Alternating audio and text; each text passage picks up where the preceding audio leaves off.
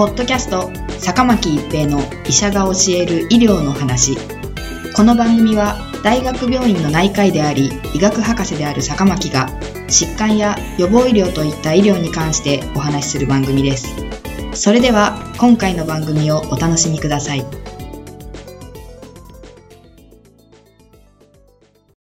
皆さんこんにちは、坂巻一平です。ポッドキャスト、坂巻一平の医者が教える医療の話。今回は野口秀夫とカリオン病です。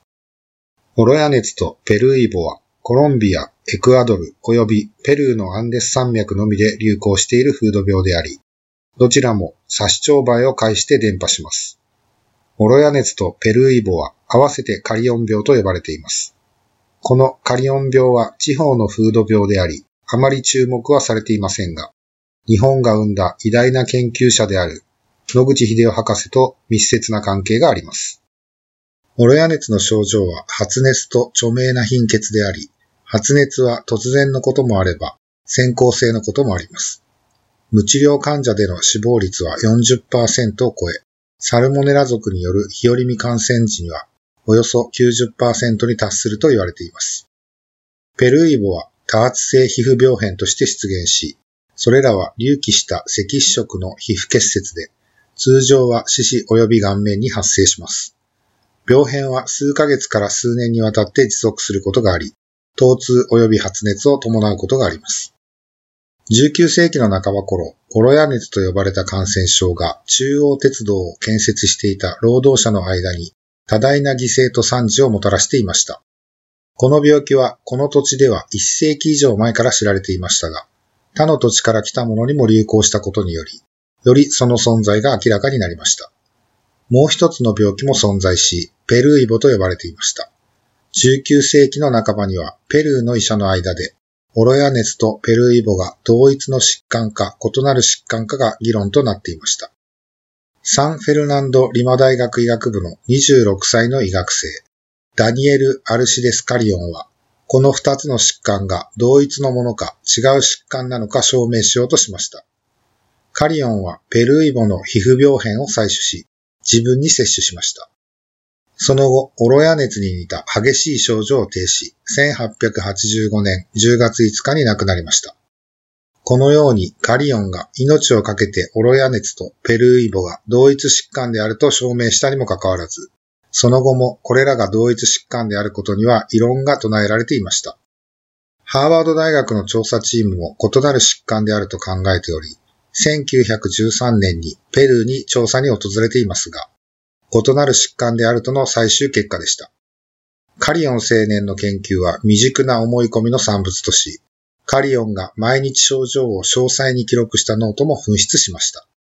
黄熱病の研究のために1920年に野口英世がペルーを訪れた時、野口博士はこのカリオン病に注目し、ハーバードの調査チームの研究は科学的ではないと考えました。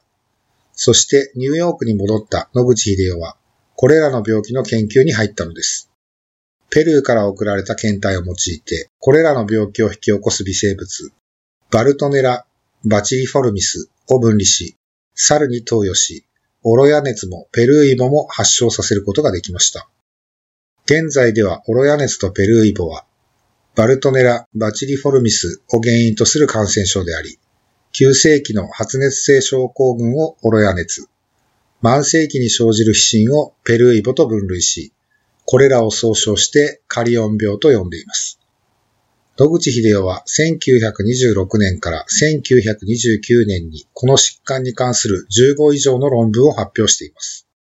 カリオン青年が命を懸けて証明してから40年以上が経っていました。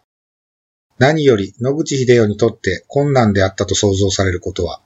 米国白人社会の権威的存在であったハーバード大学の調査チームが、これらの疾患が別の疾患であるとすでに結論付けていることでした。この野口博士の研究により、ハーバードの権威は地に落ち、ペルーの青年の命がけの研究を軽んじた研究者は、研究者としての将来をなくしたことでしょう。しかしながら、これが真実であり科学です。野口博士はこのカリオン病の研究には時間をかけ、丁寧に実験し発表しています。今日多くの科学者が野口博士の研究業績に否定的ですが、このカリオン病の研究は認められています。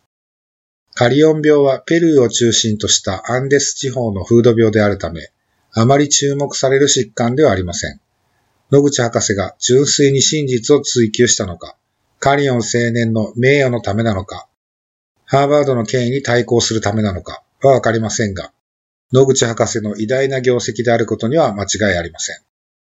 ポッドキャスト、坂巻一平の医者が教える医療の話。今回は野口秀夫とカリオン病でした。ありがとうございました。ポッドキャスト、坂巻一平の医者が教える医療の話。今回の番組はいかがでしたか？次回の番組もお楽しみに。